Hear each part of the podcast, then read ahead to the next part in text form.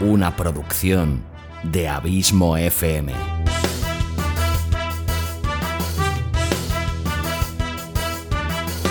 ¿Quieres disfrutar de tu tiempo libre escuchando grandes historias, audiolibros y relatos? Un podcast literalmente literario.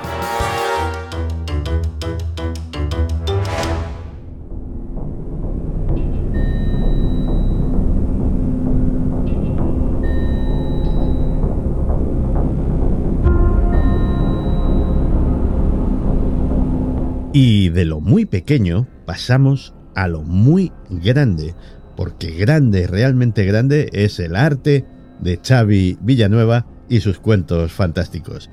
Xavi, bienvenido a Días Extraños. Bien hallado como siempre, contentísimo de estar aquí contigo y con toda la familia extraña.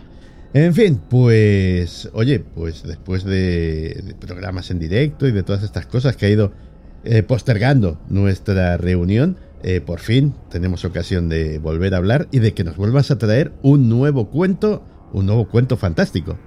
Sí, con ganas había, ya lo sabes, que eh, ya te tenía el relato preparado hace un par de semanas, pero bueno, que me comentaste que tenías esta eventualidad y que tenías este evento en, en Granada, que ya me has comentado de que fue todo fantástico Sí. y nada, pues tuvimos que esperar y postergarlo un par de semanitas, pero aquí lo tenemos con un, un nuevo autor y un nuevo relato, como siempre, con todo el placer del mundo que te os lo traigo aquí a todos. Por cierto que estuve hace un ratito con un amiguete tuyo, con RR López.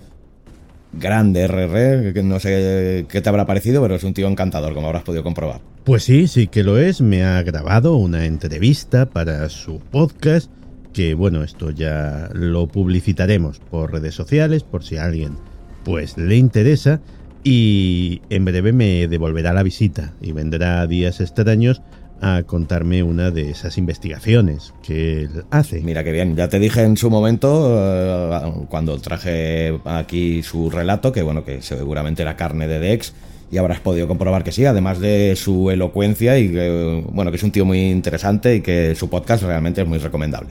Pues el tema con el que va a venir, no voy a adelantarlo para no destripar nada, pero es muy original, muy interesante y, y vamos a pasar un, un buen rato. Estoy convencido de ello. Pero hoy nuevo día, nuevo autor y ¿quién es el nuevo autor? Pues hoy vamos a traspasar el charco, Santi. Vamos, te traigo a una autora, también femenina en este caso, que nos viene de Colombia y bueno, se llama Marta Janet Torres Amortegui, pero eso sí, escribe bajo seudónimo, seudónimo, seudónimo bastante particular, que es Lasquiaf Amortegui. Ah, pues sí que es original. Oye, mm, por casualidad no sabremos de dónde procede este seudónimo, ¿verdad? Mm, no, a tanto no llegué. Mm, Amortegui sí que es apellido suyo, Lasquiaf no sé exactamente de dónde vendrá, no, no, no, no me atreví a preguntárselo. Bueno, bueno. Pero bueno, sí, ya lo que sí que tuve la, la duda de si de cómo prefería que la nombrara para el relato, ya me dijo que no, su nombre artístico sería Laskia, Amortegui. Genial. Pues así la es- llamaremos. Es nacida en los llanos orientales colombianos y me llamó la atención que me dijo que, que es de autodidacta y que se define como escritora de corazón en formación. Uy, qué bonito. Además, también dice que es una mujer resiliente, amante de lo paranormal, por lo cual está en el programa adecuado, y de la evolución del ser. Además, trabaja, se dedica exclusivamente como niveladora energética independiente en el área alternativa de la salud emocional y física. Caramba. Eh, me hizo gracia también, bueno, o a resaltar que, que me comentó que su uno de sus mayores enemigos a la hora de escribir es la dislexia que sufre, Bueno. pero que al final todo lo contrario, le ha servido más bien como, como un acicate para acabar dedicándose a la escritura. Eso nos pasa a Eh, muchos, ¿eh? Sí, no, eh, por eso que acaba siendo un arma beneficiosa también, en principio lo que debería ser un, un- un punto negativo, ¿no? Pues, y eso es grande también del, del ser humano, ¿no? La resiliencia, ¿no? Ya lo creo que sí. Pues eso luego me ha comentado también que ha participado en diversas antologías de relatos, tanto en Sudamérica como en España, y en dos antologías poéticas en Indonesia y Bangladesh, estas dos escritas en inglés. Ha sido publicada en diversas revistas digitales como eh, Cielo del Sur de México, Liinzu de Costa Rica, Trazos de Argentina y Cometas de Papel y Acceso en España. En el periódico también La Crónica de Jalisco en México, o sea que es Oye. una escritora que ha, ha salido en diferentes medios, como puedes comprobar. Además de recibir también, como me ha comentado en algunos de los mails que hemos intercambiado, mm, diferentes premios internacionales en narrativa y poesía, como el Huari, eh, de Perú, el Patricio Vivanco Williams y Machu Picchu por su trayectoria cultural también en España. Además también es gestora cultural y embajadora del colectivo internacional Nuevas Voces de la Literatura. Oye, te juro que no sé de dónde sacas estos autores que tienen estos currículos tan eh, extensos e impresionantes. Uno se siente así como, oye, ¿tú qué haces? Un podcast. Ah, vale. Pues venga. Yo soy el primer sorprendido también, pero bueno, surgen del reclamo tanto de que hacemos aquí en Dex como del que hago yo en mi propio podcast, audiolibros y relatos. Y mira, pues no llega gente tan y tan interesante como, bueno, creo que casi todos los que te he traído aquí, por no decir todos, lo son. Sí, sí. Luego publicado te, tiene, por ir acabando ya, tiene publicada la novela La jaula de las mariposas, de tinte dramático, que cuenta la historia de cinco mujeres y su entorno y que ha recibido excelentes críticas. Soy partícipe de ello porque he leído alguna de ellas. Muy bien. Y, y nada, pues creo que con esto te digo bastante. Mm, ya lo creo que sí. ¿Y cómo se titula el relato? El relato lleva un nombre muy cortito, muy escueto, se llama Roja. Y es un relato que nos cuenta la historia de una chica con vacíos emocionales a raíz de la muerte de sus padres y que con el tiempo acaba conociendo a un hombre que está vinculado, por decirlo de alguna manera, a los bajos estratos sociales, así un poquito a lampa y que le acaba pasando algo, ya ves que intento como siempre eliminar lo que puedo, los spoilers, le, tiene un suceso muy importante en su vida en el que acabará llevando a nuestra protagonista a la venganza y creo que con eso de momento te lo dejo todo por no adelantar demasiado, pero eso sí decirte antes de acabar que este relato fue ganador en el género de policías y criminales en la editorial Palabra Herida y, eh, formará parte también de la próxima novela de, de las Kiaf. Pues oye, vamos a escuchar este Roja que nos trae, como siempre, el arte grande de Xavi Villanueva. Grande como el programa al que viene y como a esta audiencia a la que me debo, que por eso que para mí es, como siempre, ya lo sabes, un auténtico placer estar aquí con todos vosotros y que lo hago gustosísimo. Pues venga, vamos con ello. Un abrazo muy grande, Xavi. Otro de vuelta para vosotros.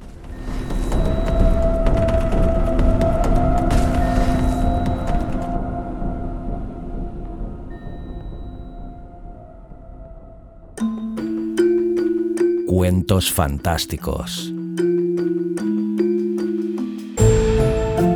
Una producción de Abismo FM.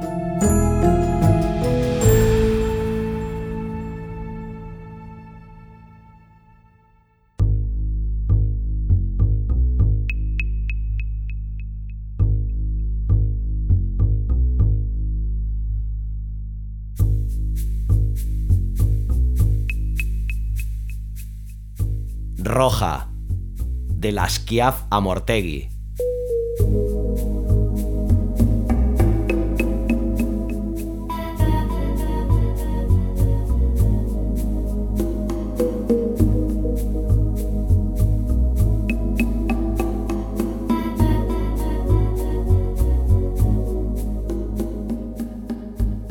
El balazo fue certero. Por fin pude descansar. Era el último de los asesinos de Tommy. Aunque mis manos estaban invadidas por los callos, valió la pena el esfuerzo. Ese fue el precio por aprender a disparar. Meses atrás fui una trágica Magdalena, hasta que conocí a mi galán en una feria, típica de locuras, copas y sexo desenfrenado. Él resultó ser un buen amante y experto en armas. Por aquel entonces llegué a pensar que el único problema de mi Adonis eran sus negocios, no muy legales en realidad. Se dedicaba a la compra-venta de armas en el bajo mundo. Al final se metió con la gente equivocada. Fue un error garrafal.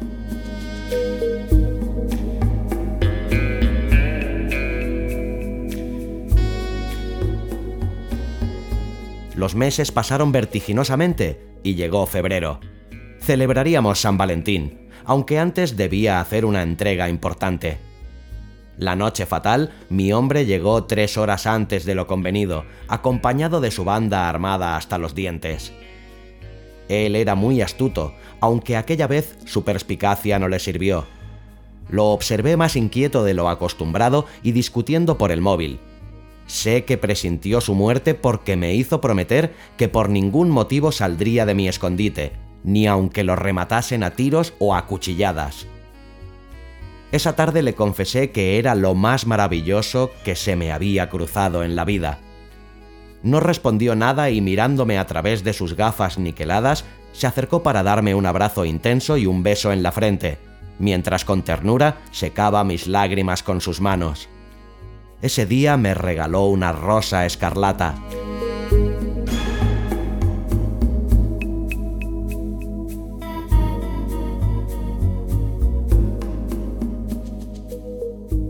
Tuve una vida complicada. Soy huérfana de padres y anduve de albergue en albergue hasta que una noble anciana me acogió en su hogar. ¡Qué ironía! No hay dicha completa. Al cumplir la mayoría de edad quedé sola de nuevo. La pobre sufrió un infarto. Mi vida había sido algo monótona antes de Tommy. Trabajaba como camarera, al terminar mi turno pedaleaba sobre mi bicicleta rumbo al apartamento. Entraba y consentía a mis gatos. Después realizaba una corta caminata por el parque hasta asomar la luna. De regreso a casa me daba una ducha tibia y después a dormir. Al día siguiente de nuevo a la cafetería y así mes tras mes sin ninguna esperanza de cambio la noche trágica en la que asesinaron a mi Salvador, tuve que apretar mi boca y ver cómo sus amigos caían bajo una lluvia de dardos envenenados.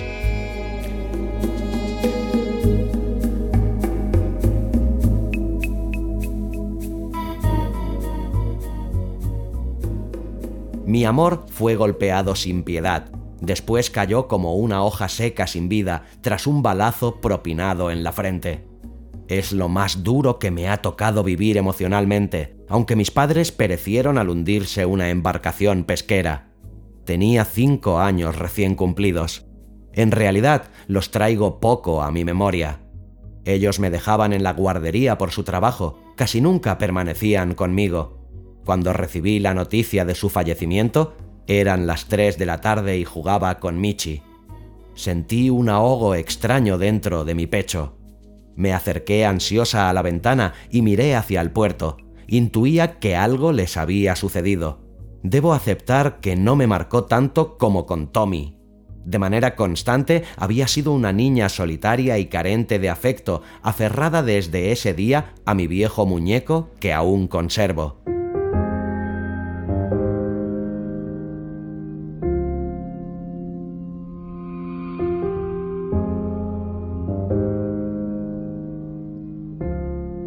Entre los mantos cómplices de la oscuridad no pude llorar a mi hombre. Aún así, mi mente grabó la cara de aquellos matones. El cuadro que dejaron al marcharse fue macabro. Invadida por el miedo y presa del terror, huí después de darle un beso frío a mi amado. No volví a trabajar. Tampoco salí de mi habitación. Después de una semana secando mis lágrimas negras con mi pobre juguete, recordé que mi amor me había dejado unas indicaciones y la información de todos sus clientes.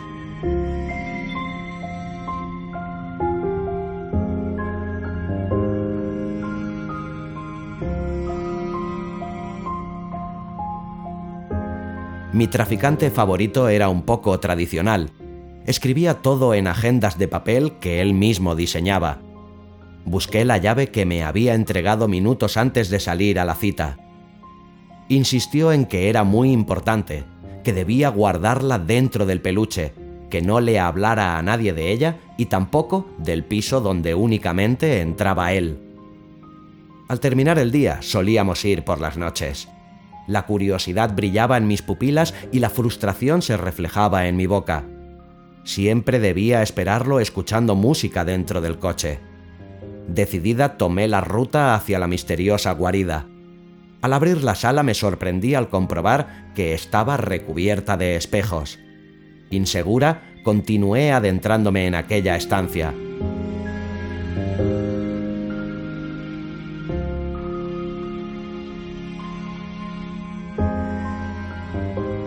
Encontré dinero demasiado a la vista. Eso me asombró. Quedé perpleja al descubrir una pared con armas de todo tipo. Algo más llamó mi atención. Encima de una mesa había unos pasaportes a mi nombre, junto a un móvil que sonó justo en aquel instante.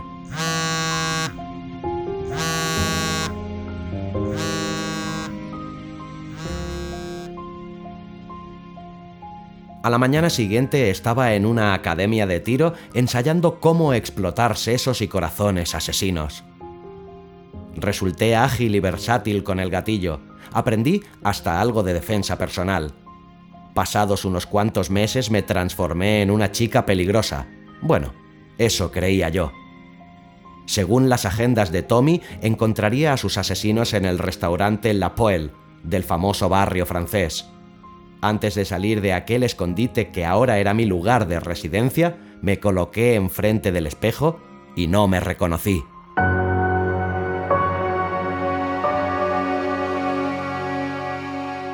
Un tatuaje sexy en la espalda, maquillaje de mujer fatal, botas de cuero altísimas, ropa negra ajustada, gafas oscuras, una nueva nariz, tetas inmensas y en especial mi labial rojo haciendo juego con mi cabello. Tengo obsesión por el rojo. Nací con una marca rojiza en forma de estrella sobre el pubis. Esa mancha le encantaba a mi amado. La bautizó roja el primer día que la besó. Respiré profundo. La sed de venganza invadía mi ser, aunque sentí pánico. Bebí un trago doble de whisky para templar los nervios y acaricié la rosa que aún conservaba. Salí a la carretera y puse rumbo hacia mi destino, el famoso restaurante francés. Mi objetivo principal era eliminar al traficante que gobernaba la zona y a sus secuaces.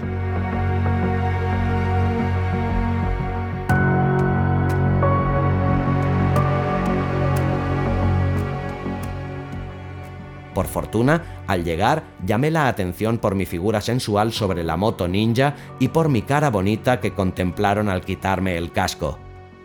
Sin titubeos, me presenté ante el guardia de la Poel.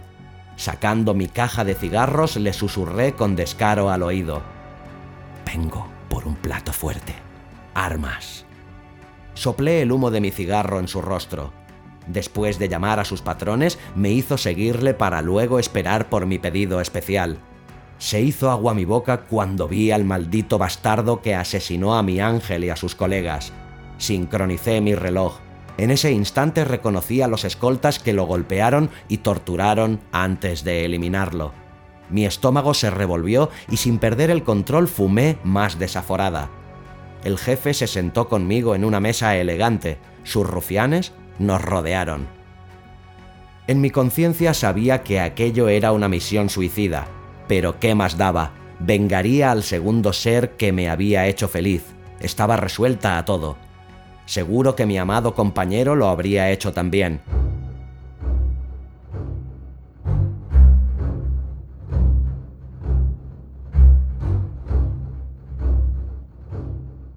Aquel maleante, algo desconfiado, me clavó sus ojos perversos y me preguntó, ¿Quién te recomienda?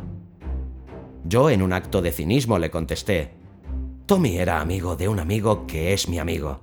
Lástima que el chico apareció muerto con sus compinches en los contenedores de Bahía Blanca. Encendí otro de mis cigarros especiales esparciendo el humo por toda la sala, que en ese momento estaba cerrada. Él observaba mi nariz para después perderse entre mi escote, pero no se atrevía a preguntar por mis llamativos piercings. Yo seguía fumando sin parar. ¿Y cómo se llama el amigo del amigo que era amigo de Tommy? Su voz era ronca y repugnante al oído. Nicola Bergonio.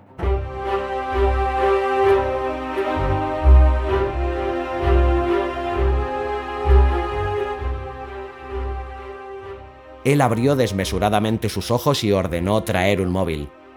¿Acaso desconfía de mí? Le pregunté taladrándole con mi mirada al subir mis gafas oscuras. Señorita, ese humo molesta. Causa incomodidad, contamina el aire del salón, es irrespirable, además está prohibido fumar aquí. Le agradecería que apagase ese cigarro inmenso. ¿Cómo diablos hace para fumar tan rápido? Recuerdo que una risa fingida emergió de mí. Él se levantó algo agitado y malhumorado dándome la espalda y preguntó por mi nombre. Entonces le susurré. Roja. Con torpeza, se giró extrañado, mostrándome una cara maquiavélica. Yo seguía fumando más acelerada. Roja, ¿quién diablos eres? Nicola dice que conocía al chico, pero no a ti. Observé mi cartier y con una mueca de complacencia exclamé, Lo lamento por usted, yo sí que lo conozco.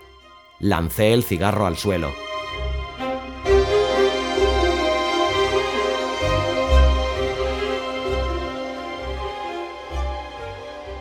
A pesar de que trataron de desenfundar sus pistolas, las manos no les respondieron. Yo metí las mías dentro de mis pechos siliconados y saqué un par de Glocks. Las balas, en una sincronía perfecta con el pulso, dieron en el blanco. Uno a uno cayeron aquellos desgraciados. Estaban drogados y con los nervios alterados por el humo de los cigarros, que contenían una sustancia alucinógena y un poco tóxica traída de Oriente. Sus reflejos fallaron y quedé con mi premio mayor. Aunque apuntó al corazón con su mano agitada, le sonreí al perforarle los sesos y al ver cómo en aquel momento se esparcía mi color favorito.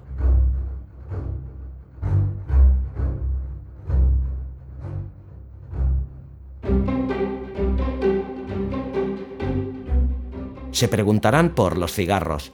No me afectaron, solo los encendía. Poseían una cámara especial. Además, nunca los aspiré, solo impulsaba el humo. Mi nariz postiza estaba adaptada a unos avalorios nasales que aparentaban ser unos piercing. La policía entró al instante apuntando hacia todos los puntos cardinales. Ya era tarde. Todos estaban muertos.